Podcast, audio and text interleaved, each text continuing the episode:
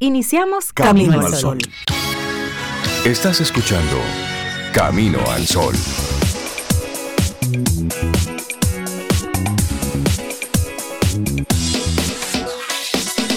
Comienza Camino al Sol. Muy buenos días y bienvenidos a Camino al Sol. Buenos días, Sobe. buenos días, Yajaira Brea, Víctor Savi y todos nuestros Camino al Sol oyentes que ya están conectados con nosotros acá en Camino al Sol en este martes 11 de julio, año 2023. Señor, esta mañana tempranito, tempranito, oí Ajá que la temperatura aquí en Santo Domingo, la mínima hoy va a estar en 25 grados, la mínima, okay. y la máxima en 35 grados. Fuego. Agréguenle a eso la ¿cómo es? sensación térmica. La sensación térmica. Así es que salgan ligerito de su casa con ropa bien fresca. Ay, sí. Bien fresca, manténganse en lugares donde puedan estar un poco con una temperatura que no sea tan alta como la que se va a sentir hoy. E hidrátense bien, su agüita. Para Tú sabes que, hay una hay una un electrolito, bueno, no es un electrolito, pero en unos sobrecitos bien económicos de electrolito. Tú se lo pones al agua y eso te hidrata. Super flash. Con eso caminé yo. Ah, tú ves, buenísimo. Todos los días mi potecito, míralo aquí, ese potecito me acompaña. Excelente con electrolito. Sí, porque el agua que nosotros tomamos normalmente no tiene nada. No, y ahora con tanto calor, póngale tú aunque sea un poquito de limón, un poquito de sal. y un poquito de sal.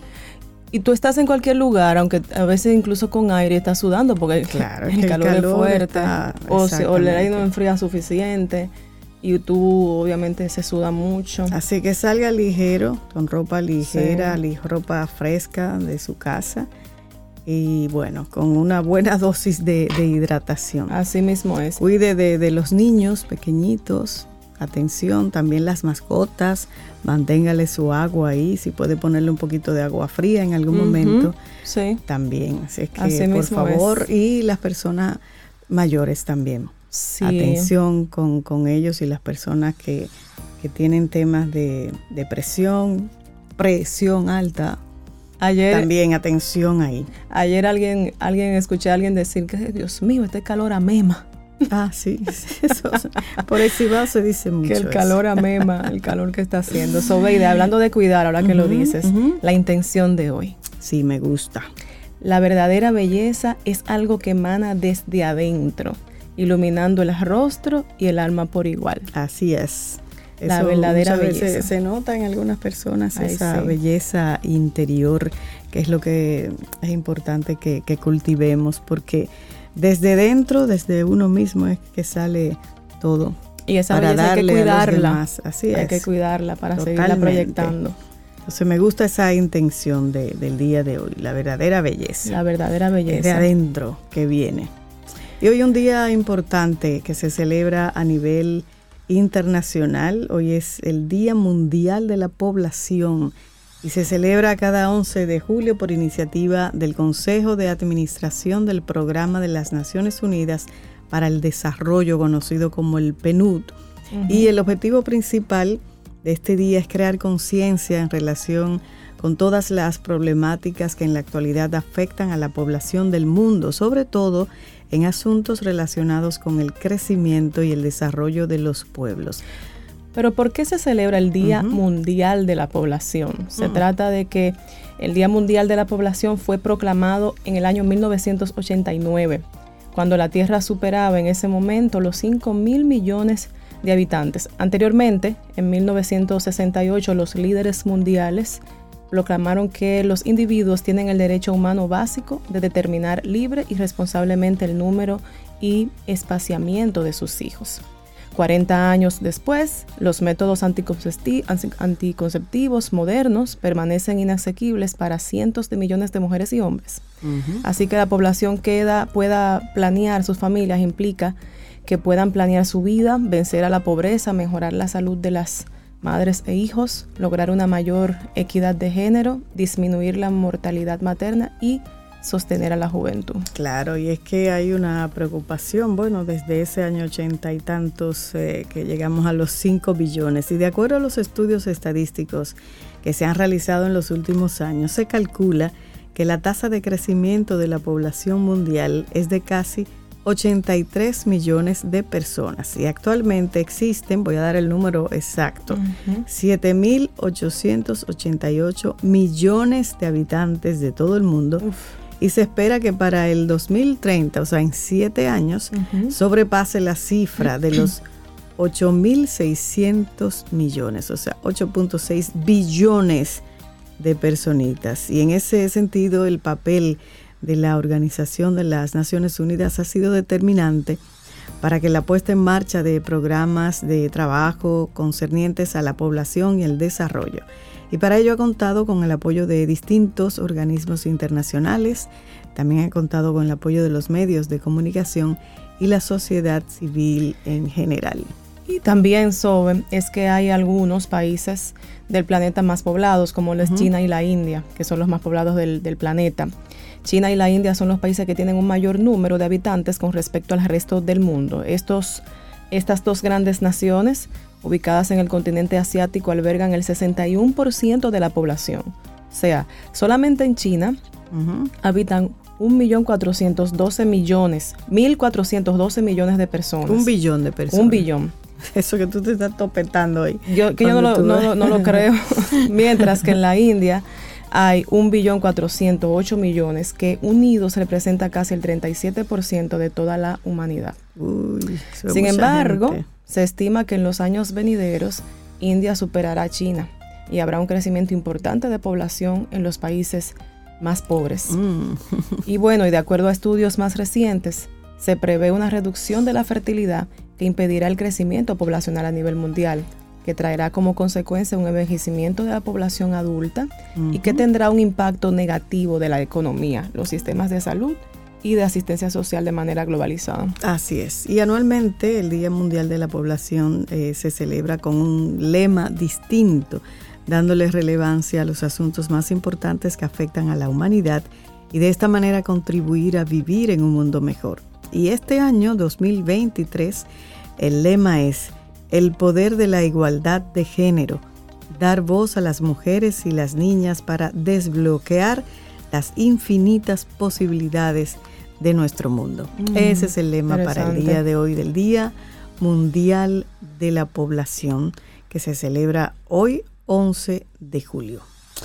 Así es. Comenzamos con música, ¿te parece? Ay, sí, nos vas a sorprender hoy. Sí, pero antes 849 785-1110. Ese Si es tú nuestro número de WhatsApp. escríbenos. Si ¿Sabes estás qué estaba ahí, pensando ayer. Víctor, que le dije a las personas que le iba a regalar un playlist. Ah, se lo sí. regalé de una vez. sí. Y anoche me dice, pero cuando estaba armando el playlist, yo digo, pero yo paso trabajo un poco con esto porque no quiero repetir artistas, canciones. Sí. Y dije, pero ven acá. ¿Y por qué los Camino al Sol oyentes no me hacen el playlist? Que te sugieran Sí. sus canciones favoritas. Usted agarra y toma seis canciones que usted quiera escuchar aquí en Camino al Sol y me la manda. Y te ayudan, Y me ayudan, Sí, claro. te y además es canciones que a ellos les gustan, no necesariamente que me gusten a mí solamente. Exactamente. Entonces, yo necesito cada día seis canciones. Lo que sí agradecería que me pongan el nombre correcto de la canción y el intérprete que quieren escuchar, porque hay canciones que tienen muchas versiones. Sobeida, señores, eso. a los que nos están Seis escuchando, canciones. en su infinita decencia, Ah. lo que ella está queriendo decir es que no vayan ustedes a tararearle la canción en el WhatsApp y a mandarle un audio y la que dice de tal forma. Bueno, en casos extremos. la que cantaba fulano, esa no. No, no. Le pongan el La nombre. versión y la canción. Son, son seis Normalmente tengo siete, pero bueno, con seis me- Mira, me, conformo. eh, otra cosa es que ese playlist, bueno, to- los de cada día del programa están en Spotify. Si ustedes son amantes de la música que Sobeida pone aquí en el programa, déjenme decirles, si ustedes no lo han descubierto, que ahí en el perfil de Sobeida, ella tiene, lo va a quitar. No, no, no, no, no. Claro que no, están Ella abiertas. tiene ahí organizada todas las canciones por día, señora. Así que si hay canciones que a ustedes le tocan, porque sé, por, lo digo por experiencia, canciones que le tocan la sensibilidad y tú dices, wow, qué artista, qué canción. Bueno, pues vayan ahí que con todo y la fecha lo van a encontrar, ya saben. Sobeida Ramírez en Spotify. Sí, y ayúdenme ahí, de verdad, mándenme una lista de seis canciones que ustedes quieran escuchar con el, el intérprete, por favor. La versión que quieren Ay, qué escuchar. chévere, qué chévere. Iniciativa, ya saben, 849-785-1110 Ujú. para los interesados en enviar su playlist. Intuyan que hay canciones, que hay intérpretes, que aunque ustedes me la manden, no, la lo voy a poner. Tú ¿ok? lo vas a mencionar, Sobe, lo vas a decir. No. No sé, depende del mood. Pero comenzamos con esta, Carol King, I Feel the Earth Move. Así iniciamos este camino al sol hoy. Lindo día. Los titulares del día. En Camino al Sol.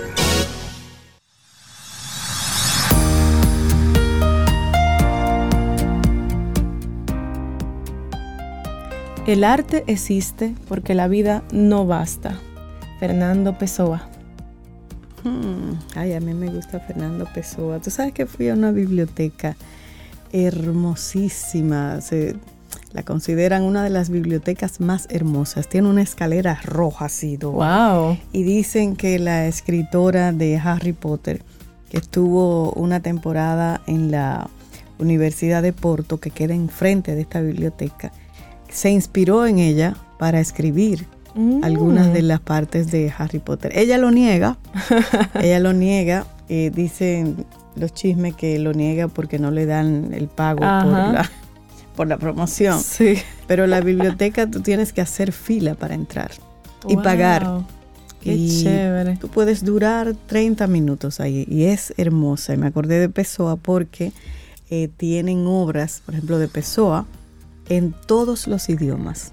Y la Oye, edita eso. la misma, la misma biblioteca. Me imagino que con la sala- cantidad de gente que va. Una sala completa del Principito. Oh un cuarto gosh, cerrado Eso sí me encantaría ver. Y otra de José Saramago, premio ¿Qué? Nobel, con, con algunos artículos que pertenecieron a él, bolígrafo, unos una cosa. Eso casi museo, o Yo sea, no me librería quería ir museo. de ahí. Entonces me acordé de, de eso. Bueno, vamos a los titulares, las principales noticias que salen hoy en nuestros diarios dominicanos. Sismo de magnitud 6.6 sacude el nordeste del Caribe. Un terremoto magnitud 6.6 sacudió este lunes el noreste del Caribe, ubicándose su epicentro a 277 kilómetros al noreste de Codrington, en Antigua y Barbuda, según el Servicio Geológico de los Estados Unidos. No hay reportes iniciales de que se sintiera en la República Dominicana. Yo lo sentí un poquito, que se movió. Sí, sí, sí. Oye, eso no leve, pero yo lo sentí. La red sísmica de Puerto Rico, donde sí se sintió el temblor, informó que este ocurrió a las 20-28 horas GMT, a 10 kilómetros de profundidad, y que su máxima intensidad se registró en Tortola, en las vecinas Islas Vírgenes Británicas. Por su parte, el Departamento de Gestión de Desastres de Islas Vírgenes Británicas indicó que el sismo, aunque no fuerte, fue largo, pero no emitió alertas o advertencias de tsunami. La, red sísmica de Puerto Rico tampoco emitió alertas de tsunami para Puerto Rico y las Islas Vírgenes estadounidenses. Según pudo constatar F, el temblor se sintió en varios municipios de la costa norte de Puerto Rico y de su área metropolitana, incluida la capital San Juan. Por el momento, las autoridades no han informado de daños ni en Puerto Rico ni en otras islas del Caribe. Pero yo lo sentí, sí. Oye, eso. Ligero, pero sí. Y por otro lado, jueza envía a juicio de fondo a todos los acusados en caso Coral. La jueza Yaninet Rivas del sexto juzgado de instrucción del Distrito Nacional dictó esta tarde apertura a juicio por todos los policías y militares, algunos con sus familiares, acusados en Operación Coral. Los que enfrentarán el juicio de fondo, en el que podrían ser condenados por corrupción y lavados de activos, para enriquecerse son los ex jefes del Cuerpo de Seguridad Presidencial CUSEP y el Cuerpo Especializado de Seguridad Turística CESTUR, Adán Cáceres Silvestre y el general Juan Carlos Torres Robiú, respectivamente, y los demás imputados que se citarán en el párrafo siguiente, así como las empresas.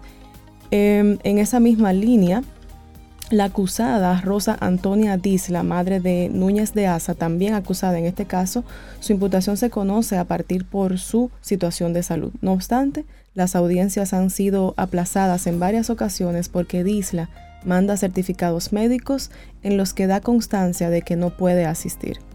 Asimismo, el acusado Alejandro José Montero, la jueza decidió que presidencia de la Cámara Penal escoja el tribunal que conocerá su caso debido a que se le señala por el porte de armas de manera ilegal, delito diferente a los que se les atribuye a los demás vinculados en la estafa de más de 4.500 millones de pesos al Estado y que se le dictó apertura a juicio.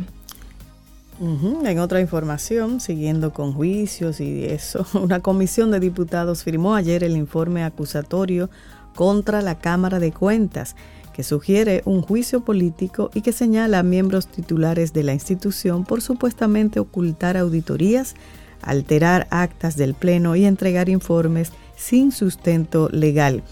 El informe fue firmado por nueve diputados de los trece que asistieron al encuentro, por lo que cuenta con la mayoría de votos necesarios en la comisión para presentarlo en una sesión de la Cámara de Diputados. En ese sentido, ahora será la comisión coordinadora de la Cámara Baja la que deberá agendar el informe para mostrarlo en una próxima sesión y que se discuta, se vote y se envíe al Senado.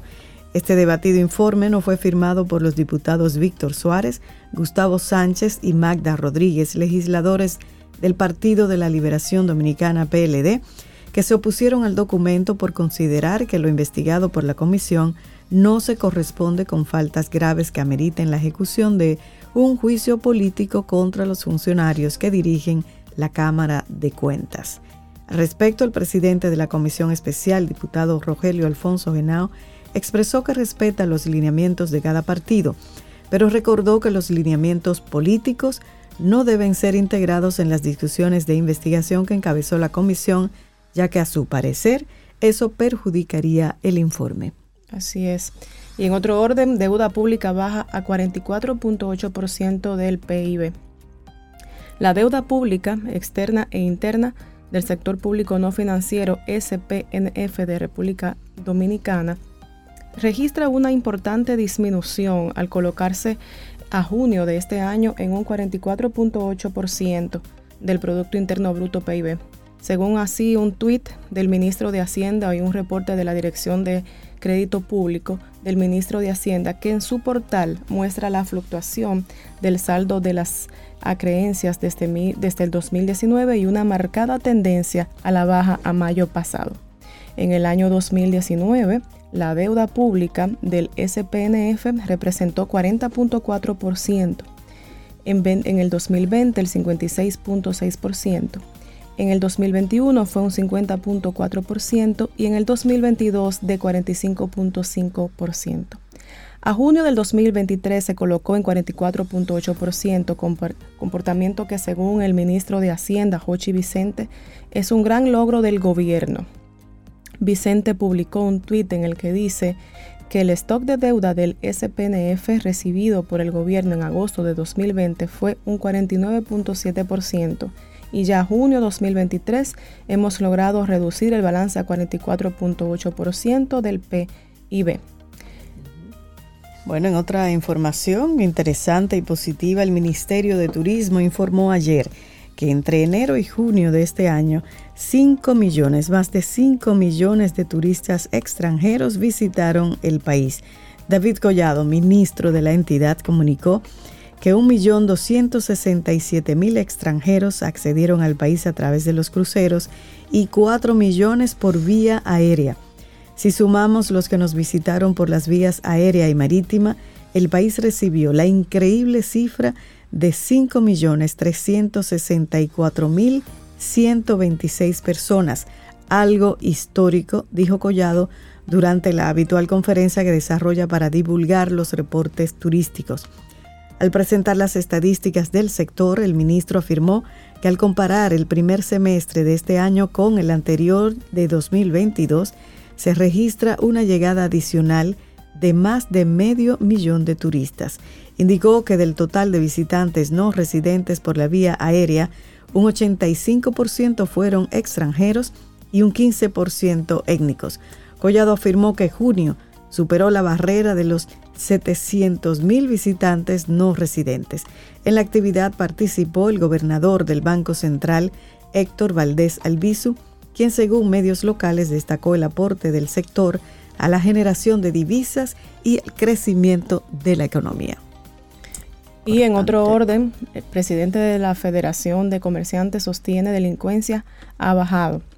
El presidente de la Federación Dominicana de Comerciantes, Iván García, calificó de tremendistas y politiqueras las declaraciones hechas por la Federación de Comerciantes Detallistas de la República Dominicana, FECODERT, y el Consejo Dominicano de Detallistas en Provisiones CODEPRO sobre el supuesto aumento de la delincuencia. García sostuvo que hay estadísticas reales que demuestran una disminución significativa de los hechos delictivos en el país en los primeros cinco meses del año, en comparación con igual periodo en el 2022.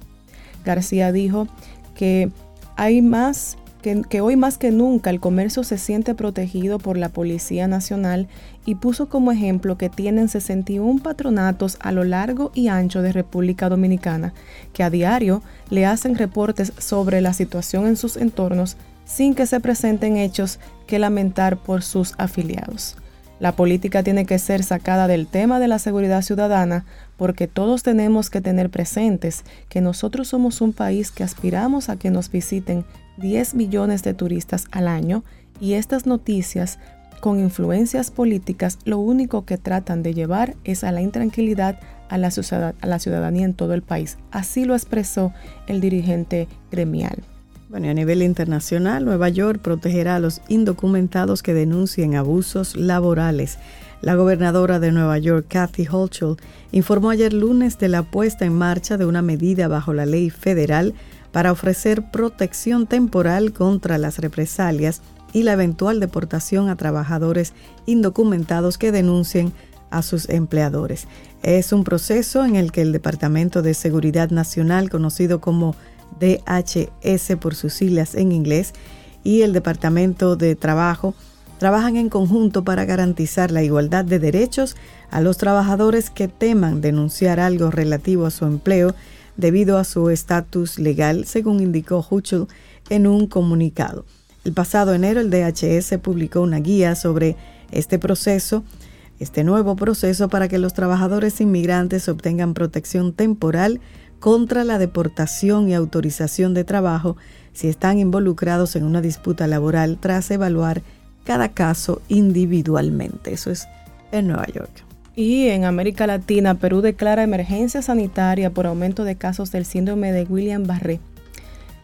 Perú declaró emergencia sanitaria nacional por 90 días de calendario por el aumento inusual de casos del síndrome William Barré SGB para así garantizar el abastecimiento de productos farmacéuticos y reforzar la vigilancia e investigación de esta enfermedad.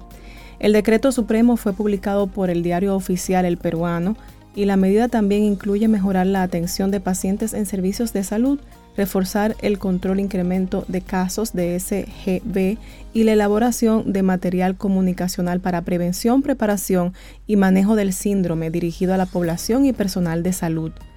El síndrome de William Barré puede producirse por una infección bacteriana o viral aguda y sus síntomas incluyen debilidad y hormigueo en pies y las piernas que posteriormente se extienden a la parte superior del cuerpo. En casos extremos, puede producir parálisis. La medida detalla que el Centro Nacional de Epidemiología, Prevención y Control de Enfermedades ha reportado durante 2023 hasta este pasado mes de junio 103 casos de dicho síndrome y que el promedio de casos mensual fue menor a 20 casos por mes a nivel nacional, menor a lo registrado en años previos al brote de 2019. Ya, y finalmente, ¿ustedes se acuerdan el pleito y, del grupo Wagner, que Putin, que se fueron, que, bueno, el líder del grupo Wagner se reunió con Putin después del motín y prometió lealtad.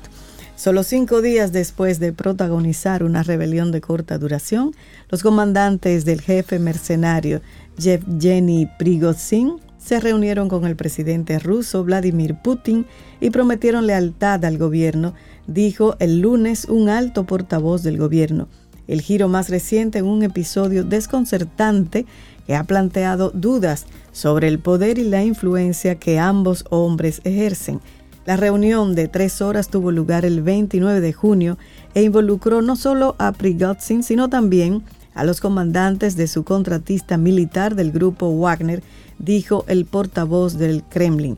Putin hizo una evaluación de las acciones de Wagner en el campo de batalla en Ucrania, donde los mercenarios han luchado junto a las tropas rusas y de la revuelta en sí. Los propios comandantes dieron su versión de lo sucedido, subrayaron que son partidarios acérrimos y soldados del jefe de Estado y del comandante en jefe, y también dijeron que están listos para seguir luchando por su patria. Ahí está. Ahí está. Bueno, y aquí esos han sido los titulares del día de hoy. Laboratorio Patria Rivas presenta En Camino al Sol, la reflexión del día.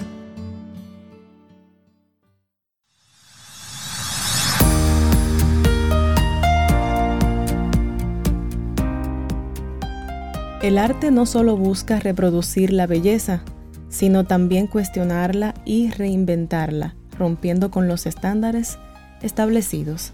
Frida Kahlo. Uy, nada más que Frida Kahlo. Reinventar la, belleza. Reinventarla. Qué interesante, ¿eh? Me gusta Qué reinventarla. Y bueno, a propósito de eso va nuestra reflexión en el día de hoy cuando son las 7.36. La reflexión, ¿qué es la belleza y cómo encontrarla en las personas, en la naturaleza y en el arte? Ay, pero eso me encanta. En presencia de la belleza no necesitamos hacer nada.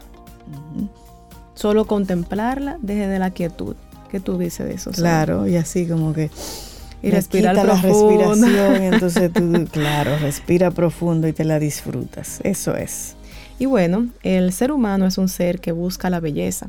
Basta con visitar cualquier museo arqueológico, o etnográfico para darse cuenta de que efectivamente uno de los principales intereses del ser humano en toda época ha sido rodearse de objetos bellos. Aún hoy vemos en los reportajes de tribus perdidas como los indígenas adornaban primorosamente los pocos utensilios o ropas que disponían. Pareciera que necesitaban, necesitan hacerlo para estar en paz consigo mismos, sus ancestros, la naturaleza que los circundaban. Por eso en todas las culturas la artesanía, belleza práctica, ha sido la expresión más sencilla y eficaz de lo bello. Pero ¿qué consideramos bello, Sobe? ¿Sabemos ver y disfrutar la belleza? Bueno, vamos a explorar una definición. La belleza es una cualidad que encontramos en ámbitos muy diversos. A veces es grandiosa, como una catedral gótica o un concierto de Bach otras humilde y escondida como una pequeña flor que nadie advierte. La estética, disciplina que se ocupa de estas cuestiones, ha tenido opiniones distintas sobre la naturaleza de lo bello según épocas y según culturas. Los pensadores de la antigüedad, tanto en Oriente como en Occidente, han visto en lo divino el origen de toda belleza. Dios es un artista creador y el hombre, hecho a su imagen, es obra de arte y a la vez artista. A partir del Renacimiento se va perdiendo el sentido objetivo de la belleza y tras el romanticismo se ensalza de modo especial la figura del artista. Este es entonces libre de adherirse o no a determinados cánones e incluso puede prescindir de lo que se entiende comúnmente por belleza. Y las vanguardias de los principios del siglo XX dadaísmo, cubismo, surrealismo, nacieron como reacción a una concepción del arte demasiado academicista, pero han dado lugar a un cierto culto del feísmo que perdura en esta actualidad. De modo que no siempre en las artes plásticas podremos hallar esa belleza que necesitamos. Suele pensarse que lo bello es algo subjetivo y relativo y como que para gustos los colores. Hay algo de verdad en tal aseveración, cada raza y cada época tienen sus preferencias estéticas, eso es cierto. Sin embargo, ya Voltaire ironizaba comentando que para el sapo el ideal de belleza es la hembra de su especie, de grandes ojos saltones y satinada piel. Claro, así. no conviene pues relativizar de modo absoluto la idea de belleza. Cabría decir que ésta existe independientemente de nosotros y tiene sus leyes, siendo nuestra labor encontrarla o manifestarla. Claro. Y una definición de belleza podría ser la armonía de las formas, pero entendiendo estas en sentido amplio, pues tan bello puede ser un paisaje, una obra de arte o un determinado comportamiento. ¿Acaso no hay belleza, por ejemplo, en un acto de amor o de justicia? La estética y la ética tienen mucho en común, al igual que lo tienen la hermosura y la bondad. Todos apreciamos la belleza como si se tratara de un instinto con el que nacemos. Ya los niños en su cuna se fijan en las caras más bellas que perciben.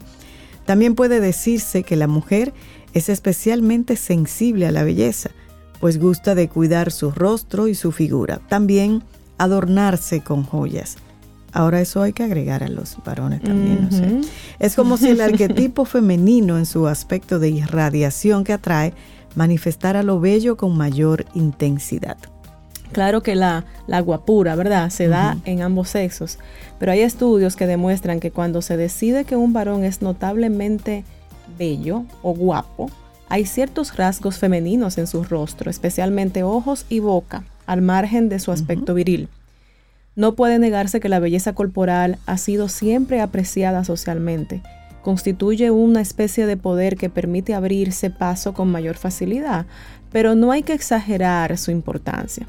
La belleza interior, un carácter noble y agradable, es no solo más duradero a medida que la vejez se acerca, sino que incluso hace más agraciadas las facciones independientemente de si se es más o menos bonito, guapo. Incluso se ha constatado que cuanto más bello se siente uno, más bello lo ven los demás. bueno, y hay países que tienen el dudoso honor de ser uno de los que con mayor frecuencia se practica la cirugía estética de intencionalidad frívola, es decir, personas normales que quieren modificar su cara o su cuerpo, olvidando que a menudo esos cambios no armonizan bien con el resto y que para ser feliz uno debe asumir con alegre resignación algunas de sus imperfecciones físicas y se afirma en ocasiones que somos lo que comemos. Si esto es cierto, en alguna medida también es lo que somos lo que, vemos. y de ahí la importancia de que el entorno donde se vive haya una mínima armonía de las formas, un adecuado grado de belleza podría decirse, lo que no siempre es fácil en nuestros días de aplastante tecnología y el ámbito primordial de la belleza, allí donde se manifiesta con mayor esplendor, es la naturaleza y el cosmos. Desde la saliente música de las esferas, ejecutada por el movimiento de los planetas alrededor del Sol, al curso de los ríos y mares, pasando por el colorido y diversidad de formas de plantas y animales, toda una sinfonía de la vida se extiende ante nosotros. Y esto a través de ritmos y proporciones determinadas. Nada hay que hacer, solo contemplar con agradecimiento teñido de asombro esa belleza, pero también está en la naturaleza humana proyectar lo bello a través de sus actos. Así es.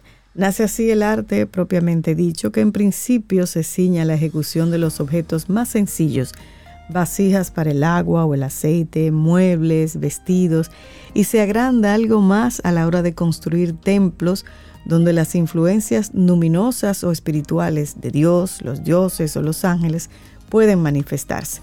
No hay en estas épocas antiguas un culto a lo bello en el sentido de esteticismo ni una excesiva valoración del artista, mero artesano en tales casos. Sí que la belleza sea cosa de artista o personas más o menos sofisticadas, es un frecuente error de apreciación. También lo es confundir belleza con perfección. Y es que ninguna auténtica belleza está ausente de imperfecciones técnicas o formales. Como escribió el poeta Charles Baudelaire, la irregularidad, es decir, lo inesperado, la sorpresa o el estupor son elementos esenciales y característicos de la belleza. La hermosa pureza de un jarrón de porcelana china es imperfecta si la comparamos con la perfección sin alma de una lata de refresco. Y es que el arte puede suscitar experiencias sublimes, como cuando se contempla el Taj Mahal, o más sencillas y cotidianas, pero siempre cargadas de emoción. Hay muchas formas de belleza, al igual que diversos pueden ser los paisajes, sin poder decidir por ello que un desierto de arena es más o menos bello que una selva o un glaciar, como afirmó J. L. Borges. Eh, la belleza es un misterio hermoso que no descifran ni la psicología ni la retórica. Hay una frase ahí conocida de Jorge Luis Borges. Bueno, y según Pitágoras, el mundo y su belleza obedecerían a leyes matemáticas y musicales. Tenía que ser. El llamado número de oro, cuyo valor es 1,618 y se representa por una letra griega, tiene especial relevancia. Se ha comprobado que el crecimiento de las plantas, la distribución de las hojas de un tallo o de los pétalos de las flores, así como la formación de las caracolas responde a esa relación áureas. También las proporciones ideales del cuerpo humano, recordemos el famoso dibujo de Leonardo da Vinci, obedecen a ese número. Longitud y anchura de la cabeza, falanges de los dedos, forma de los dientes. La proporción áurea se ha utilizado asimismo para construir edificios de reconocida belleza como la pirámide de Keops, el Panteón o las catedrales góticas. Pero, ¿cómo captamos la belleza? Bueno, si hemos dicho que somos buscadores de belleza, hay dos maneras de hacerlo. La primera es advertir su presencia evidente, lo que sucede ante la naturaleza, el arte sagrado o las obras de grandes genios. La otra consiste en descubrir sus destellos en las más diversas situaciones. Cada cosa tiene su belleza, pero no todos pueden verla, así advierte Confucio. Es como decir que la belleza no está tanto en las cosas como en los ojos de quien las mira. Claro que no todo es bello, de la misma manera que hay alimentos más sabrosos que otros, pero la, la belleza siempre produce una sensación especial. Es el pellizco del que hablan los que gustan del flamenco, algo inefable que los antiguos tratados de arte de la India definen como sabor, eh, en nuestro tiempo, ciertos poetas, músicos, fotógrafos o cineastas han sabido captar esos retratos de belleza, a menudo sin necesidad de grandes alardes técnicos, como, como sucede, por ejemplo, en películas en blanco y negro de directores como Dreyer, Lang, Ford o Rossellini. Bueno, y cuenta la persona que escribe esta reflexión que si le preguntaran cuál es la obra de arte que mejor expresa la belleza de la figura humana, tal vez se inclinaría por la máscara dorada de Tutankamón, que puede verse en el Museo del Cairo y que se reproduce en tantos libros, pues su rostro de oro y lápiz lazuli parece descubrir nuestra esencia espiritual. Y si se tratara de elegir una expresión viva, diría que la sonrisa de un niño pequeño, de los que casi no saben hablar, esperanza y alegría que tocan directamente el corazón los padres hacen muchos sacrificios por sus hijos, pero una sola de esas sonrisas les compensa, pues se expresa la vida y la belleza. Y déjame decirte, Sobe, que ahí existen siete fases, siete facetas de lo bello. Ajá. Las siete facetas de lo bello, como los colores y notas musicales, lo bello puede clasificarse en siete cualidades principales, cuyas combinaciones producen otros tantos posibles aspectos de la belleza. El primero, sol.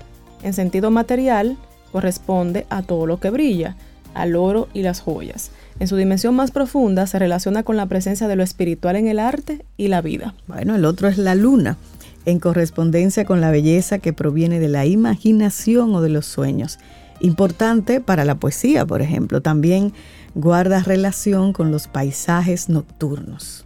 El otro es Mercurio, la belleza implícita en la capacidad de comunicarse y la rapidez en hacerlo, las narraciones literarias y especialmente el cine y los medios audiovisuales. Ah, pero mira, conozco gente así con esa belleza. Yo Mercurio. Venus se relaciona con la belleza que nace del erotismo y la voluptuosidad, los perfumes, vestidos, el interés por la moda, el cuerpo desnudo en el arte.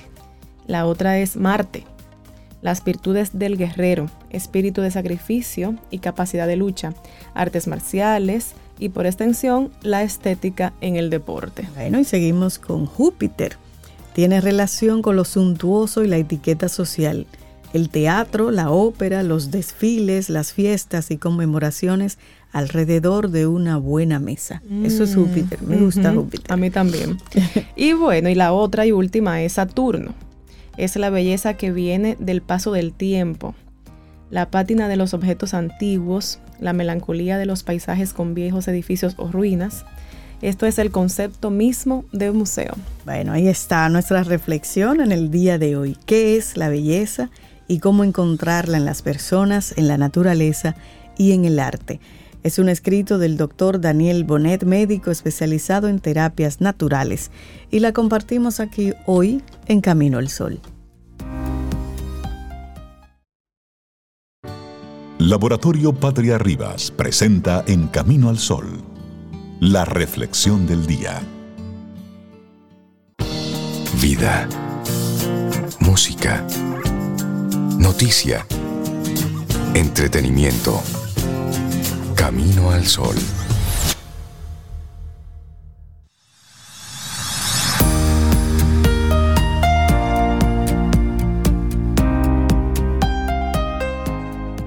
Cuando nos cuidamos, honramos y respetamos nuestro ser, desplegando la belleza que llevamos dentro y mostrándola al mundo.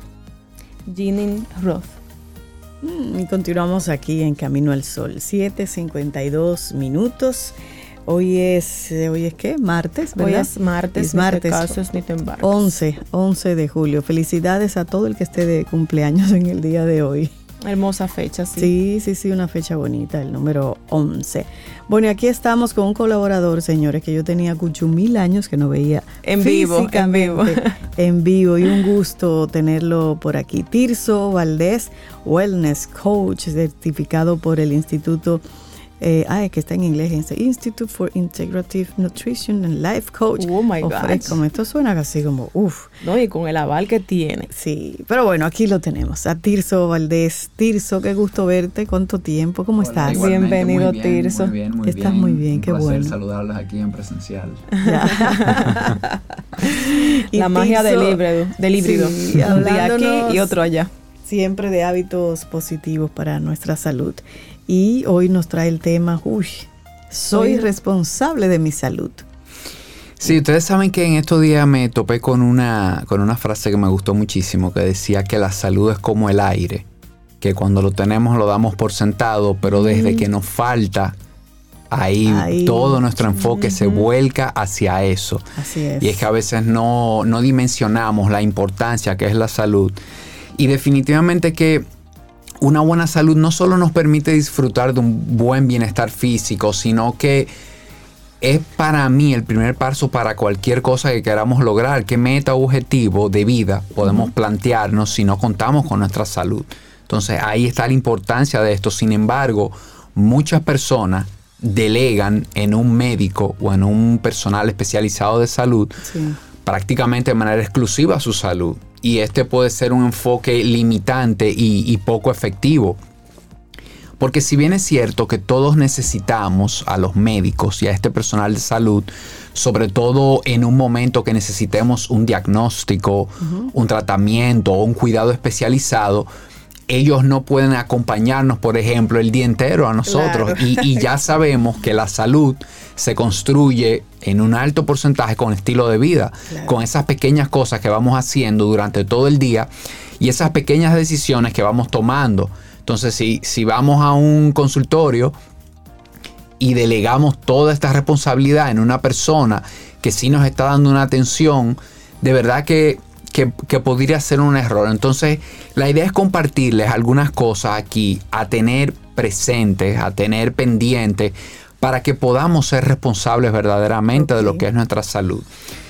Y esa primera cosa sería tener un enfoque preventivo, que nuestro enfoque sea preventivo, que no sea esperar que ya tengamos el problema. Yéndonos a la analogía del inicio, no esperar que nos falte el aire, Claro. sino que las cosas que ya sabemos y que podemos hacer todos los días, ver, revisar lo que estamos comiendo, tomar mejores decisiones en cuanto a lo que vamos a comer, eh, hacer actividad física, yo creo que ya todos lo sabemos, Tú ya hemos visto los beneficios para todo y cada día siguen saliendo cosas nuevas, siguen saliendo que el ejercicio es la mejor medicina que puede existir. Y ejercicio no es encerrarse en un gimnasio y hasta marearse y de todo. No, no, con una caminata 20 minutos en un parque alrededor de su casa. El asunto es moverse. Mover el y, y qué bueno claro. que tú traes ese punto a colación, porque eh, los últimos eh, estudios que han salido en cuanto a eso especifican mucho que no tiene que ser ejercicio.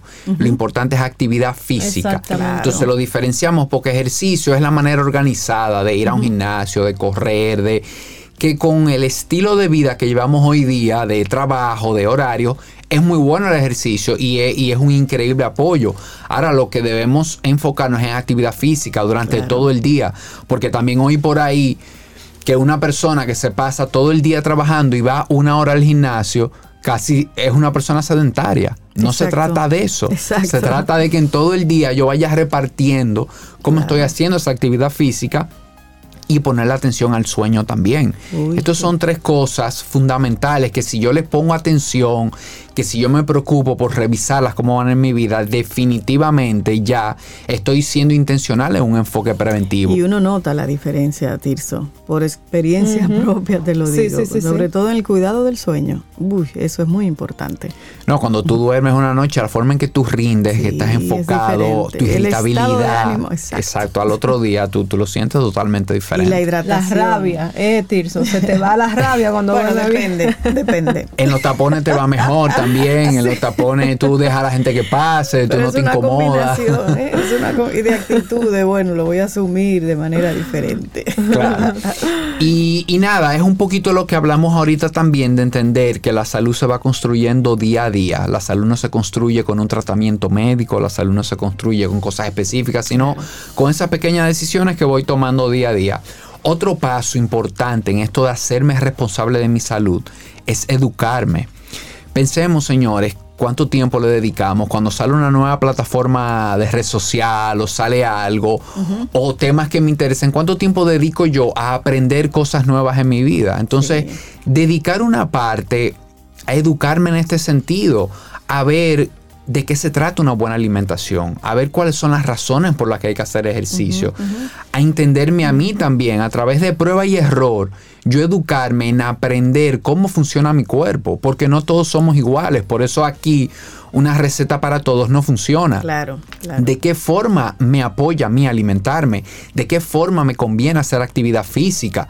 Mi horario de sueño cómo es, porque esto es diferente para todos. Entonces, es dedicar un tiempo a esto también, Y a también aprender. A detenernos. Claro. A Y la detenernos en esa prisa y tomar un tiempo como para meditar o quedarse callado un rato Sí. y apagar todos los ruidos internos que tenemos. La misma actividad física puede variar eh, por cada uno de nosotros. O sea, lo que te funciona a ti, hay personas que le funciona muy bien caminar, hay otros que no pueden caminar, que tendrían que sustituirlo. Eso que tú, esa invitación que nos haces a educarnos en el tema, es parte de, eh, sobre todo en la parte de la actividad física. A muchas veces porque hay una, vamos a decir, hay una tendencia, todo el mundo está corriendo, me voy a correr. No necesariamente correr es el bueno para mí. Y ese educarme, Yahara, qué bueno que lo mencionas también, es conocerme, como dijimos también, esa parte de ver qué va conmigo, de no hacer una actividad física por moda o porque es la que mi mejor amiga hace. Exactamente. O porque, y, y una forma muy efectiva para esto es probar. Probar, como yo le digo a la gente, mira, muchos de los sitios que tenemos hoy día tenemos muchas opciones de actividad física. Incluso dan clases eh, gratuitas para tú probar. Tú puedes ir a una clase y probar. Déjame ver, esto es lo mío. Es el baile lo mío. Es correr lo mío. Es ir al gimnasio. Es caminar. Mira, tú has dado en el clavo porque esto es el baile, todas esas clases de baile que ponen en los gimnasios, que la gente, hay gente que entra y tú las ves con una coordinación y doblan aquí, doblan allá y otros que tú, tú- o sea, es tan evidente cuando la, la persona va por un lado y el otro va por Pero otro. eso o es sea, cuestión de eso práctica. Llega un momento en que agarran el ritmo. Digo yo. ¿Tú crees? Sí, definitivamente que al principio uno está con el pie izquierdo en tema de baile, pero el baile es un buen ejercicio de cardio, por ejemplo, y hay muchísima gente que le gusta. Usted dura una hora bailando Y o media hora bailando y mire, Hay gente que baila sola frente al espejo.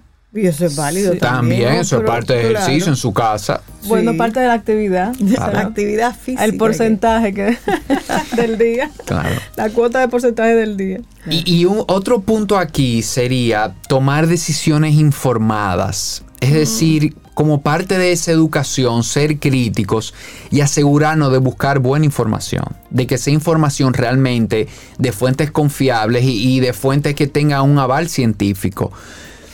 Y este aval científico yo creo que es una combinación a veces de tres cosas. Es un aval de mi experiencia, que me ha funcionado a mí, que yo he hecho, que yo he visto, que yo puedo comprobar yo que me ha funcionado, que me está recomendando un especialista de la salud, ya sea un médico o cualquier otro especialista, ¿Y qué hay y qué dice la ciencia sobre esto? Son esas tres cosas, mi experiencia, la experiencia del especialista y qué dice la ciencia. Cuando yo logro buscar información que respete esos tres criterios, definitivamente que es buena información y que es información que me va a servir para tomar decisiones. Muy bien. Y una última cosa, y no puedo dejar de mencionarla, es definitivamente si usted siente que tiene que ir al médico, vaya al médico. Claro. No deje de ir, porque llega un momento en que todos vamos a tener que ir a ese consultorio. Tú sabes que ahora que tú mencionas eso, Tirso, muchas veces uno se acostumbra a las señales. Quiero decir, sí, por ejemplo, te sale una alergia hoy, se Ah. quitó. Y dentro de una semana vuelve y sale, se quitó. Y ya tú te vas acostumbrando a verla ahí, pero una alergia es una señal de algo. Tal vez, lo mismo que tú mencionas de la alimentación, una alimentación tal vez algún, aunque esté comiendo bien, probablemente hay algún alimento que no te esté haciendo, que no te esté haciendo bien. Buenísimo ese punto, nos vamos acostumbrando a estar mal. Eso sucede Ay, muchísimo y eso sucede eh, con ese dolorcito de cabeza Ay, que me sí. da todos los días, pero como yo me bebo o, un acetaminofén y se me quita, se bueno, yo no le voy a. Mm. dar importancia. Pero esas son las cosas que hay que, llega un momento que si lo que estás haciendo, si te educas, si buscas información, si tratas algo y ves que sigue, ese es el momento quizás de ir a, a un consultorio. Y la mentalidad para ir a un consultorio es una mentalidad colaborativa. No es tú sentarte y, y hacer todo lo que el doctor te diga quizás sin cuestionar, pero sobre todo sin explicarle tu estilo de vida, porque a veces tú llegas y te sientes, le dices, mira, a mí me está doliendo la cabeza. Y quizás él te va a indicar algo porque él está entrenado para quitarte el dolor. Un médico siempre quiere, nunca quiere tenerte con dolor. Pero ese es el momento en el que si él no te pregunta, tú le explicas, mire cómo yo duermo, mire cómo yo como. Pero mira, Tirso, ahora que tú dices eso, hay médicos que no, no investigan. Eh, ahí, en ese consejo que tú estás dando de, de uno mismo ser responsable de su salud, es, un, ese es una señal de que eso no es un camino, vamos a decir, por el que uno pueda continuar. Porque un médico que no te investiga cuáles son tus estados y todo eso que tú estás diciendo, y probablemente te va a llevar directo a una medicación. Sí, y, y hay de todo. La verdad que hay de todo. Hay profesionales que sí te van y hay otros que no. Pero la recomendación es esa. Si no te habla, sé tú proactivo y comenta. Dile, doctor, mire, yo duermo de esta forma, yo me despierto de esta forma. Esto es lo que yo hago el día entero. Esta es la manera en que yo trabajo. Yo estoy en una computadora tantas horas. Para que él, de alguna manera, se idea. le prenda exacto algún bombillo y pueda darte una buena recomendación. Y no solamente que se enfoque en quitarte el síntoma. Porque él te quita el síntoma si no atacan la causa, si no Sí. vemos qué es lo que está produciendo ese dolor de cabeza, definitivamente que va a volver. Entonces ahí puede ser que yo me esclavice a un medicamento o una cosa que si yo conozco la causa de dónde viene, sencillamente la ataco y, y listo, ese dolor de cabeza ya no va a ¿Sabes ser tan que frecuente. Tú eso, yo, yo tuve una experiencia reciente con, con, con una visita anual que hago de chequeos médicos y eso. Entonces todos los resultados salen muy bien. Y entonces le digo yo, doctor, pero si todo está tan bien, ¿por qué? Porque la barriga a mí se me pone como un tambor. O sea, ¿cómo- ¿qué es lo que está pasando? Pero todos los indicadores muy bien. Me dice él, ¿tú sabes qué? Intenta con eliminar los lácteos una semana a ver cómo te va. Y después tú me cuentas. ¿Y cómo te fue? Muchachos, santo remedio. Pero fíjate, pero fíjate, mira, tú acabas de dar el mejor ejemplo.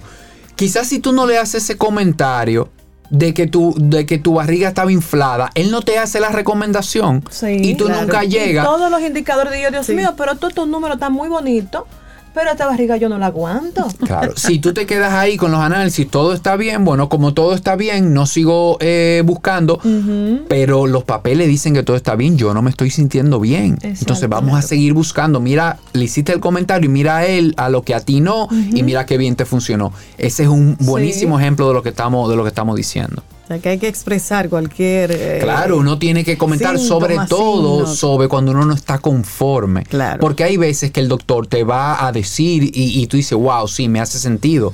Pero es como buscar esa segunda opinión, que es algo que yo siempre recomiendo, sobre todo cuando la recomendación es algún proceso invasivo, como una cirugía o algo serio. No te quedes ahí, busca una segunda opinión, porque hay veces como que uno, como que el diagnóstico no te cuadra. Hay algo de tu intuición ahí diciéndote, busca una segunda opinión, quizás sí te tienes que operar y no pasa nada. Una segunda opinión lo único que puede hacer es sumar. Y preguntar muchas veces, aunque caiga pesado. Pregunta mucho, pregunta mucho. Esa es la que más pregunta, pero en ese tipo de cosas pueden evitar, o sea, sobre todo... Y preguntar al médico, ¿te refieres? Ajá. Sí, cuestionar, cuestionar, y ese es el enfoque colaborativo de, que, los dos entendamos por qué me vas a recetar eso, por qué me estás recomendando ese procedimiento, eh, luego que yo te, explique mi estilo de vida, que lleguemos a un acuerdo en el que ambos nos sintamos cómodos. Tú como especialista, bueno, y yo como paciente en ese momento. Sí, Excelente. Y el tema inicial tuyo, la prevención, lo que primero mencionaste. Mira, y con todo eso de la prevención, eso que tú, me, o me queda de todo lo que tú estás diciendo, esa observación, que yo creo que a veces nosotros no le ponemos mucha atención a eso. Al cuerpo, claro. Observarnos. Y ahí entra mucho también lo que comentaba sobre de esas paradas intencionales en el día eh, a media mañana, a media tarde, déjame parar porque vamos brincando de una actividad a otra y se nos ve el día así. Automático. Y tú te despiertas a las 7 y cuando tú pestañas son las 9 de la noche y ya tú te vas a acotar y en ningún momento del día tú paraste a hacer un check. ¿Cómo está mi cuerpo? ¿Cómo me estoy sintiendo? ¿He tomado agua? ¿Cómo, ¿Cómo estoy? Entonces, media mañana haga una parada de esa. Y, esas paradas son cinco minutos, tres minutos, no es algo de, media hora. Claro. Si la puedes hacer más larga, mejor, pero son unos minutos para tú ver cómo vas. A media tarde, igual lo mismo. Y eso ayuda mucho a esa conciencia de que, tú hablabas también de cómo estoy. Me estoy acostumbrando a un dolor, me estoy acostumbrando a un estado que no es. Claro. No, espérate, vamos a identificarlo y vamos a tomar acción. Por eso es que ese consejo que tú nos das de la observación me parece muy valioso, porque como uno se va en el automático, se acostumbra no, se acostumbra a ver las señales, a verlas como parte de la rutina. Bueno, buenísima la información que nos trae. Después de tanto tiempo sin verte, así un gusto. Tirso Valdés, nuestro coach personal así de nutrición, de bienestar, de bienestar de, de vida. Gracias, Tirso. Las personas que quieran conectar contigo, ¿cómo, cómo lo hacemos? Pueden hacerlo a través de mi Instagram. Mi, dirección es holístico RD y ahí está todo, ahí están todos los enlaces a toda la información que comparto, al podcast, todo. Holístico RD. Excelente. Y bueno, esta participación de Tirso, como todas las demás que tenemos aquí en Camino al Sol, pueden volver a, escucharla buscándola en nuestro en nuestra página web caminoalsol.do o en nuestro, canal, de YouTube, Camino al Sol Radio. Gracias, Tirso. Lindo día para ti. Feliz día para ustedes. Bye, Tirso. Tomémonos un café. Disfrutemos nuestra mañana con Rey, Cintia, Soveida, en Camino al Sol.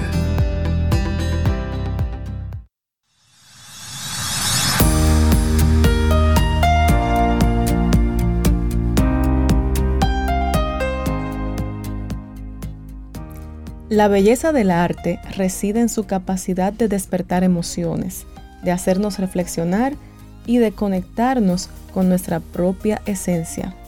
Wasily Kandinsky.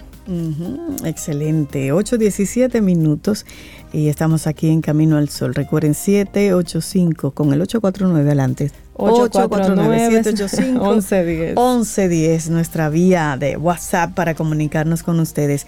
Y hace un rato en la, en la reflexión hablábamos de los diferentes tipos de belleza. Ah, sí. Y aprendí que Júpiter tiene que ver así con las artes, con el La teatro. ópera, el la- teatro. Ay, eso me gusta. O sea Y que un- Júpiter es una forma, es una faceta de la Sí, belleza. y ahora vamos a entrar en Júpiter Mood, en el modo Júpiter, porque vamos a hablar con teatro y un honor tener con nosotros aquí a Carlos Beitía.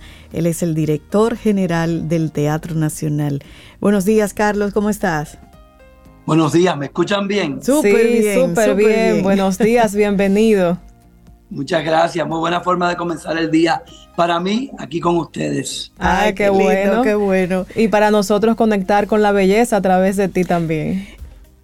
Y, yo desde que vi el anuncio de esta obra, yo dije, pero es para allá que yo voy. Vamos a hablar con Carlos Beitía del espectáculo teatral Juana la Loca, locura o conspiración. Cuéntanos un poquito, Carlos. Ustedes saben que este año cumplimos el Teatro Nacional Eduardo Brito, celebra su 50 aniversario. Así es. Hace prácticamente mañana o pasado cumpliré un año en mis funciones como director general y artístico del Teatro Nacional. Desde que llegué, eh, nos pusimos a trabajar y busqué a varios eh, directores, porque el Teatro Nacional es que está produciendo en esta oportunidad. Y bueno, Guillermo Cordero me trajo a, a tapete esta oferta, que enseguida me enamoró porque eh, encuentro que además de la historia de Juana la Loca, que es eh, verídica, eh, esta versión es de un dominicano, Manuel Rueda, que ganó premio Tirso de Molina en España por esta versión. O sea, Oh, los españoles qué bien. lo premiaron por una historia española y su versión de esa historia. Quiere decir que además es un orgullo para los dominicanos y un deber poner en escena eh, esta versión de la historia de Juana, hija de los reyes de, Ca- de- de Castilla y Aragón, eh, que nunca realmente llegó a, go- a gobernar, que eh, tuvo una vida llena de pasiones, su único pecado fue realmente amar, era una mujer hija, obviamente, de Isabel, que había gobernado muchos años, y obviamente a la muerte de Isabel le tocaba a ella la corona, y para mí fue víctima de una conspiración. Ajá. Muy interesante el tema porque es la mujer en el poder y además eh, la mujer capaz, pero con, sus, con su lado humano, eh, como todos los seres humanos. Ese lado humano que, que cuando a la gente no le conviene, empieza a buscarte los defectos para que entonces eh, seas tu propio prisionero. Y eso es lo que le sucedió a Juana. Muy interesante la versión de, de Manuel Rueda y además, eh, vamos a decir que sobrecogedora.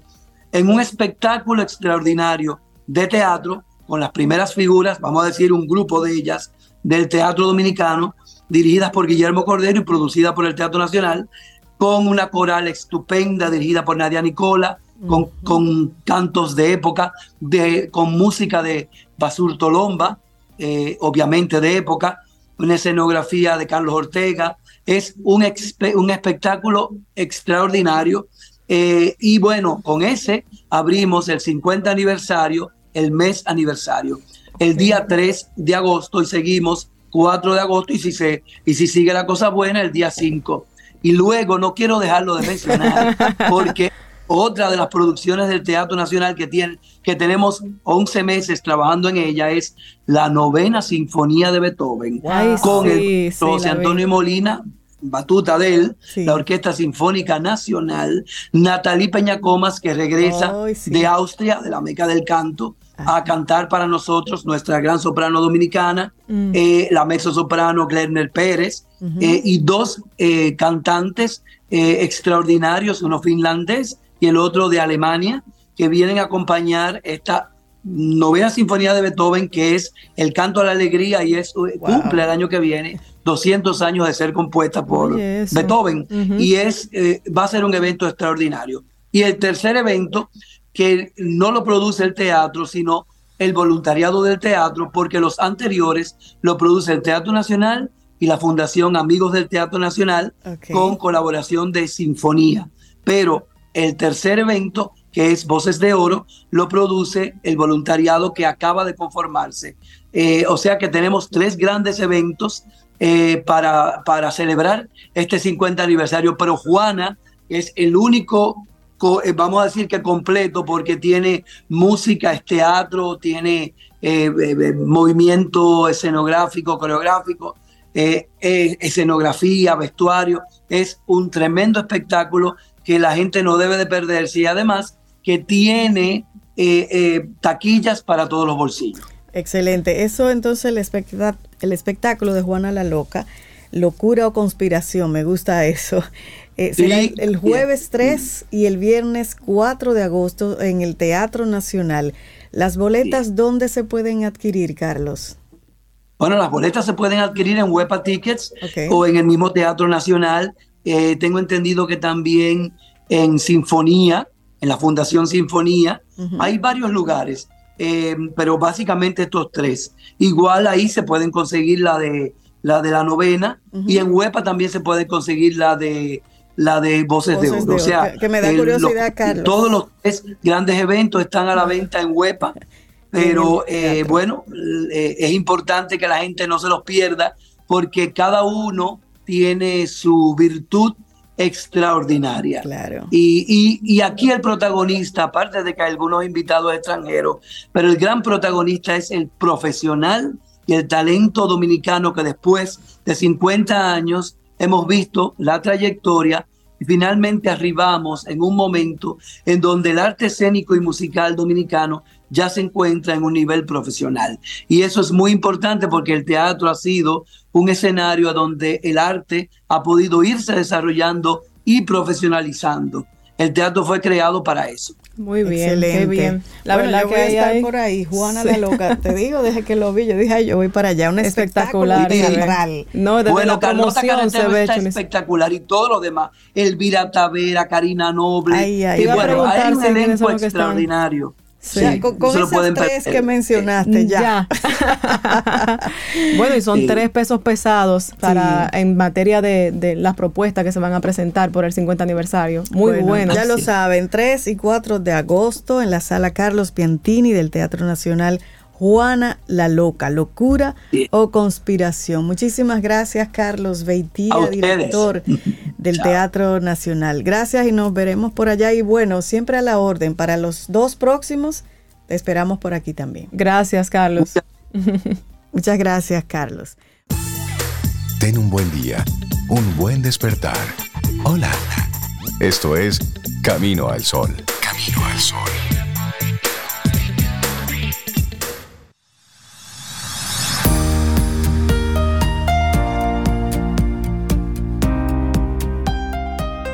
El arte es la expresión más hermosa de la belleza, capaz de despertar emociones y transportarnos a otros mundos. Pablo Picasso. Mm. y hemos pasado el día hablando de bello, de arte, de, arte, estamos en las Júpiter, bellas. En la belleza Júpiter. Mira, hablando de belleza, eh, quiero aprovechar para, tengo que reportar esta sintonía, digo, saludar este reporte de sintonía desde, desde la ciudad de Nueva York nos están escuchando oh. nuestra querida Cristina Núñez. Un fuerte abrazo para ti, saludos Cristina. Y abrazos saludos para, especiales para Sobeida. Dijo, salúdame, por favor, a Sobeida. Yo tengo un hijastro que se llama Mario Alfonso que pide que le pongan el programa Camino al Sol. No me digas. Para que te lo sepa. Oh, Él nos está escuchando. Mario Alfonso, un abrazo para ti y a su papá, que es colaborador nuestro, también eh, Giovanni Montero, nuestro psicólogo deportivo, que obviamente está con, conectado, conectado también. Ah, pero qué Tengo también el grupo ah, pero ya trajo una lista así como los combos. Es que si no los saludo me van a linchar. Tómate tu tiempo, saluda a todas Saluda a todos los miembros del grupo de programación neurolingüística que también están reportando sintonía en mm. privado. Y bueno, la lista un abrazo para todos los que están conectados con nosotros. Ah, Yajaira al estrellato. Eh, no, camino al sol. bueno, tú, tú, vienes del estrellato porque ya antes había participado en, televisión. Ajá. Sí, televisión. Eso es natural para ti, ese, ese estrellato. Bueno, ayer con María Ten hablamos de Fred, ¿se acuerdan? Esta nueva red que ayer lanzó y puso en funcionamiento los amigos de Instagram, Meta, Facebook, todo eso. Y bueno, ¿qué pasa? Que Twitter amenaza con interponer acciones legales contra la nueva red social de Meta. Twitter está considerando emprender esas acciones eh, legales. Threads, que fue lanzada este miércoles, es similar a Twitter y ha sido presentada por sus creadores como una alternativa amigable a esta red social. La competencia está bien. Las trampas Las trampas no. Y eso lo dijo quién? Elon Musk, que es el propietario de Twitter. Desde Meta negaron, a través de una carta, las afirmaciones de Twitter de que ex trabajadores suyos participaron en la creación de Thread. Mm, ya sabes. Interesante. interesante cómo va a empezar esta riña. Sí, sí, sí. Qué bien. Bueno, y así mismo a la fecha se registraron, hay registros de 30 millones de personas a esa nueva aplicación. Así lo informó Meta. Eh, eso es en menos de una décima parte de los 350 millones de usuarios estimados en Twitter, según datos de Estatista.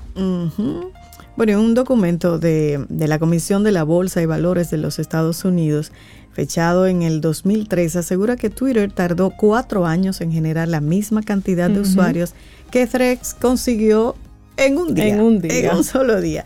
Sin embargo, Twitter comenzó su base de usuarios desde cero, mientras que Threads aprovechó los 2 mil millones de usuarios de Meta, que Meta afirma que productos suyos como Instagram tienen.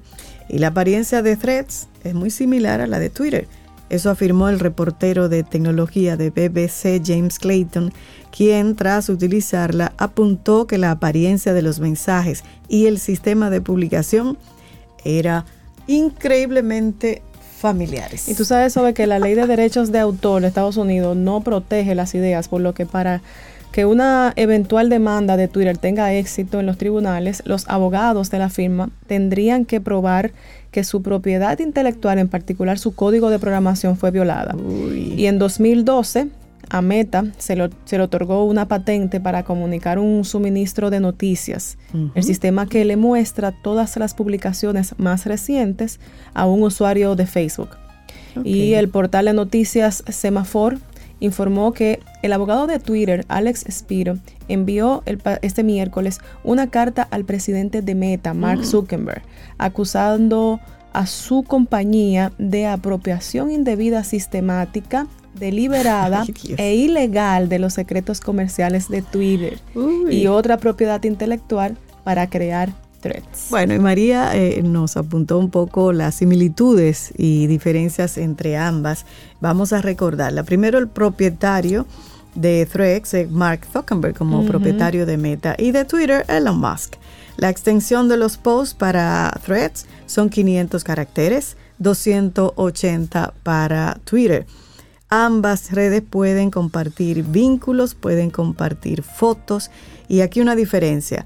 Meta tiene la posibilidad de que uno comparta 5 minutos de videos, mientras que Twitter permite 2 minutos 20 segundos. Eh, Meta, a través de Threads, puede verificarse vía Instagram, Twitter, no, habría que pagar, yo creo. Eh, si se pueden eliminar, sí, en ambos casos, editar, no, en ambos casos.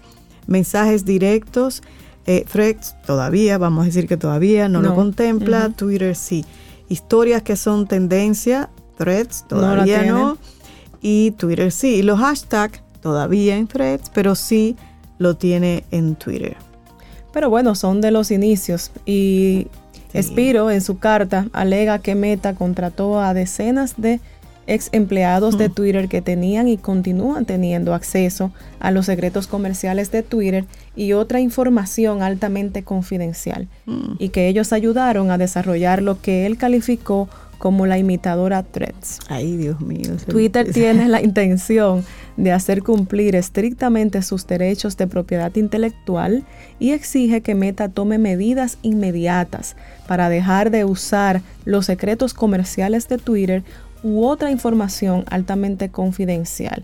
Así Bueno. se lee en la carta. Bueno, bueno, y esa rivalidad eh, no es de ahora, ¿eh? Eso viene ya hace, hace un tiempo. Threads ha exacerbado esa rivalidad entre Musk y Zuckerberg. La nueva red social de Meta está vinculada a Instagram, pero funciona como una aplicación independiente. con motivo del lanzamiento del nuevo producto en 100 países, Zuckerberg rompió más de 11 años de silencio en Twitter para publicar un meme de dos figuras casi idénticas de Spider-Man apuntándose entre sí. Son, son terribles, son provocadores ambos.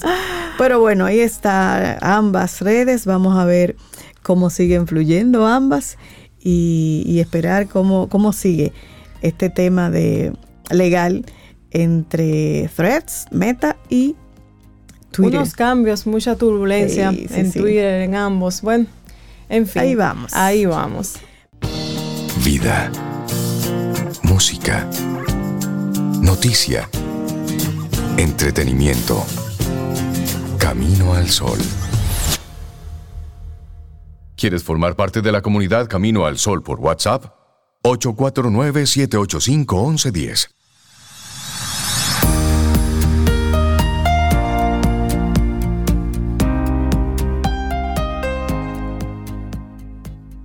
El arte es el placer de un espíritu que penetra en la naturaleza y descubre que también éste tiene alma. August Rodin. Mm, continuamos aquí en Camino al Sol, 8.40 minutos. Y bueno, como hemos estado hablando ya de teatro, de la belleza, de Júpiter. Estamos conectados con la, la faceta seguimos Júpiter de la belleza. Exactamente, seguimos en eso.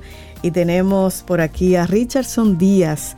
Él es del Teatro Pie de Puente y viene a hablarnos de alguna actividad que tienen. Buenos días, Richardson. Bienvenido a Camino al Sol.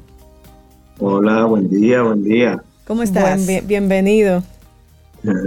Muy bien, todo. Muy bien. Qué bueno. Richardson, hablemos del Teatro Pie de Puente, que cumple 15 años. Cuéntanos cómo se crea, de qué va. Bueno, Teatro Pie de Puente es una compañía de teatro que se fundó en 2008 y ahora celebra sus 15 años ya. En ese tiempo, bueno, hemos hecho varias obras, varias puestas en escena y por suerte sus miembros se han mantenido bastante cohesionados durante todo ese tiempo y ahora pues queremos celebrar esto por todo lo alto. ¿Y cómo surge Pie de Puente? ¿Por qué el nombre? ¿Quiénes son las personas que lo componen? Bueno, de pie de puente lo componen Pepe Sierra, Iván Mejía, Dalia Castro, Franquenia Méndez, Nigeria de los Santos, Ailén Ceballos y un servidor, Richardson Díaz. Excelente.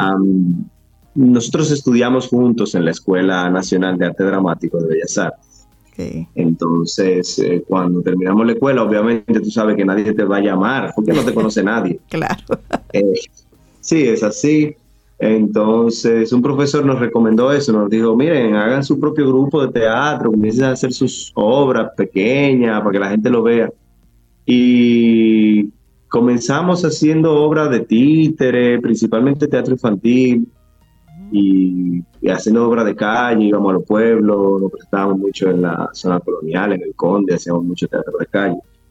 Y, luego esa, esa idea se fue madurando, se fue madurando y entonces un día dijimos, mira, yo creo que ya debemos formalizar esto, hacer un grupo con un nombre. Y entonces surge Pie de Puente porque vivíamos, la mitad del grupo vivía en Santo Domingo Este y la otra mitad vivía en Santo Domingo, eh, en el Distrito Nacional. Entonces casi siempre el puente era un tema. O sea, de voy por el puente, tengo que cruzar el puente, espérenme que... Tú sabes que el puente está complicado hoy. Y, ese puente se fue convirtiendo en una metáfora para nosotros.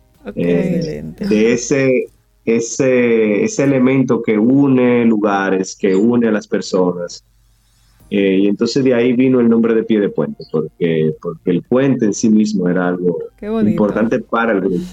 Qué bueno. Satisfacciones, frustraciones, desafíos en esos 15 años haciendo teatro.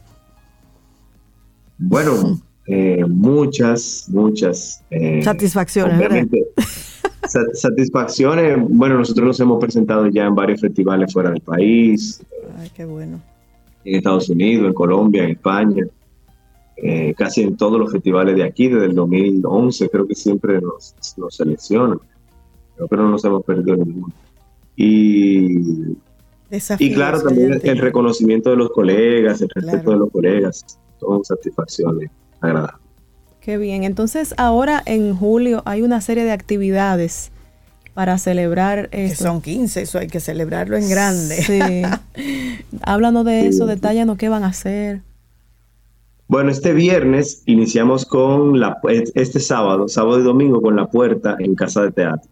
Yo digo viernes porque nosotros nos metemos en teatro del jueves a montar y ya para mí empieza el jueves. ¿no? Pero eh, para el público es sábado y domingo. Eh, en Casa de Teatro, la puerta a las 8.30 el sábado y el domingo a las 6 de la tarde. Entonces luego el siguiente fin de semana, viernes 21, tenemos una- un estreno mundial de un documental que se llama Cruzando el Puente, precisamente Oh, oye, sobre eso. los 15 años de Teatro Pie de Puente, sobre nuestra historia, y, y aparecen entrevistas, comentarios de, de personas que nos conocen, que han estado vinculados a lo que ha sido el crecimiento de Pie de Puente. Ah, pero qué bueno que estén documentando la, la historia. ¿Dónde se va a presentar el documental? ¿También en casa de teatro? No, el documental va a ser en el Centro Cultural de las Telecomunicaciones, Ok, ok, Ok. perfecto. en el auditorio. Sí, Eso es el sí que viernes onda 21. cinematográfica. Exacto. Entonces Viernes, tenemos sí. este viernes en Casa de Teatro y luego el próximo viernes la presentación del documental en, el, en la sala de, de Indotel, Centro allá en la Católica, ¿no? De Indotel, exactamente, Centro Centro, Cultural. Cultural de las Telecomunicaciones. Exactamente. Qué bien, qué bien. Excelente, qué bueno. Cumplen 15 años, fundado como un grupo teatral. Y dicen que de 20 Puente. años pasa- pasan rápido, que no Bueno. son nada. y si, si es por la cara de Richardson, toditos son muy jóvenes, ¿verdad? Y todos Todavía, todavía aparentamos, hombre, pero son La 15. apariencia. ¿eh? Richardson, Aparentan. eh, las personas que quieran seguir lo que ustedes están haciendo, no solamente para la celebración de sus 15 años, sino que quieran seguir mirando dónde se están presentando. ¿Cómo conectamos con, con Teatro Pie de Puente? Bueno, pueden seguirnos en Teatro Pie de Puente, en Pie de Puente RD en Instagram, o buscarnos como Teatro Pie de Puente tal cual en Instagram, igual en Facebook, y ahí pueden estar enterados de todo lo que hacemos. Pa- ahora para la obra pueden adquirir las boletas a través de tix.do, Ok. Eh, es la página por donde se están vendiendo la boleta de manera digital. Ahí hay una preventa, a 800 pesos la preventa, ya en puerta cuesta 1000 pesos. Ok, excelente. Bueno, ahí está la invitación para nuestros Camino al Sol oyentes y todos los relacionados que tengan a apoyar el teatro. 15 años estos jóvenes haciendo teatro, así es que vamos a apoyarlo Así es. los próximos viernes en estas presentaciones que tienen. Muchísimas gracias, Richardson. Tú sabes que Camino al Sol está siempre a la orden para cualquier actividad que ustedes quieran seguir promocionando. ¿Sí? Gracias, gracias. Richardson Díaz del Éxitos. Teatro Pie de Puente. Lo hemos tenido aquí en Camino al Sol. Ten un buen día, un buen despertar. Hola. Esto es Camino al Sol. Camino al Sol. ¿Quieres formar parte de la comunidad Camino al Sol por WhatsApp? 849-785-1110. Camino al Sol.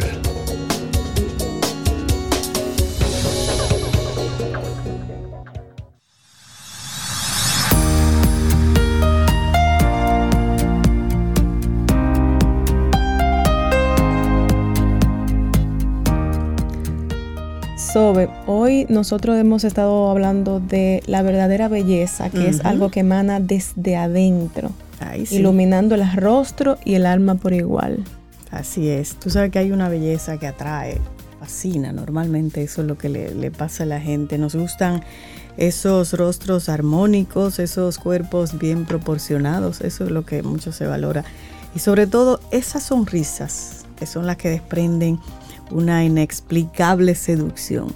Esa, esa belleza para mí es importante. No tanto así los cuerpos proporcionados y según Sigmund Bogman, él es un, bueno, era porque ya murió, él define a, a la belleza o esta modernidad como una sociedad líquida basada en la fragilidad de las relaciones. Y bueno, obviamente vivimos en una sociedad donde todo tiene un uso limitado y donde el consumismo nos hace vivir más deprisa de lo que deberíamos. Entonces eso no nos permite como detenernos a apreciar esa sonrisa, esa mirada, esa flor que recién uno descubre, como me pasó a mí, como que muchas flores que yo en mi vida había visto, ese nuevo sabor, esa, esa nueva obra con Juana la Loca que vamos a ir que vamos a, a ver. Como, como que esa prisa no nos permite detenernos, apreciar y agradecer la belleza que tenemos en nuestra,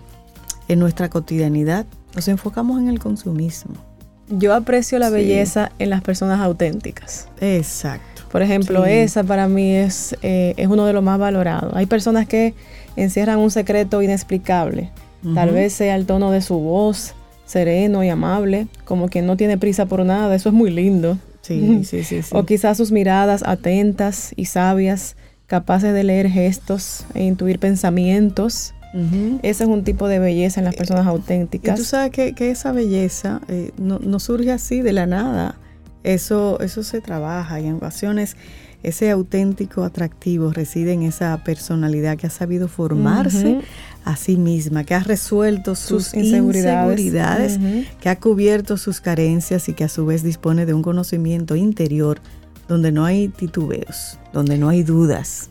Y hay algo más también, y es que el poder de la belleza que se hace a sí misma, o sea, todos disponemos de un pequeño espacio interior Sí. donde escondemos nuestras fragilidades. Hay quien se siente inseguro porque tiene unas libras de más, Sí. por esas arrugas, por ejemplo, que ya asoman, o por una nariz que, que es muy grande eh, y que no es como la de tus familiares, por ejemplo. Hay quien se acobarda ante los eh, de- desperdicios que alguna persona o persona le han provocado en algún momento, eh, desprecios, quise decir, en algún momento de, de su vida. Una infancia de acoso, por ejemplo, Claro. ocasiona muchas heridas internas de las que cuesta reponerse. Sin embargo, en estos casos, lejos de guardar rencor o almacenar odio, lo ideal es desactivar todas esas Ay, sí, presiones liberarse. externas para entrar en contacto con nuestro interior y simplemente sanarnos. Y eso nos hace bellos. Busquen el, el programa del viernes pasado y la de participación eso. de, María Elena Suat hablando de las cinco heridas de la niñez. Espectacular. Porque eso hay que trabajarlo. Ella decía que eso es profundo, eso no es de que una pastillita Y que ya tres está. días y ya. No, no, no. Hay que trabajarlo, pero la retribución que tenemos es maravillosa. Hay que priorizarse por encima de todas esas situaciones que nos limitan, por encima de cada comentario, por encima de cada ataque, de cada desprecio, porque tú eres más que las palabras. Y déjame decirte que ahora que tú dices, que tú mencionas eso de que la belleza hay que trabajarla, hay que trabajarse. La belleza crece con el paso de los años, Claro. porque es el reflejo de ese continuo conocimiento de uno mismo. la medida que te vas conociendo y vas trabajando en eso, eso te hace bello también. Así es. Y esa ha sido la, la intención del- de nuestro programa hoy. La verdadera belleza es algo que emana desde adentro, iluminando el rostro y el alma por igual. Digamos que esta intención es una invitación a que miremos cuál es nuestra belleza. Así es que la tenemos definitivamente, todos, todas tenemos la belleza en nuestro interior. Así mismo es. Bueno, ya nos vamos Hemos por el día de hoy. Así es, así es. Ah. Así es que busca tu, tu, tu mantra Ay, sí. para despedir el programa. Si no, a ver cómo me sale a mí. Yo lo tengo aquí. Ya, ok, Aquí va. perfecto. Mañana, si el universo sigue conspirando, si usted quiere y si nosotros estamos aquí, tendremos un nuevo camino al sol. Eso, pues nos vamos con este tema que se llama Pasa un tiempo viejo. Bellísimo también, del cubano Waldo. Que Lindo, tengan lindo excelente día. día. Y esperamos que hayas disfrutado del contenido del día de hoy. Recuerda nuestras vías para mantenernos en contacto. Hola arroba caminoalsol.do. Visita nuestra web y amplía más de nuestro contenido. Caminoalsol.do Hasta, una próxima edición. y pásala bien.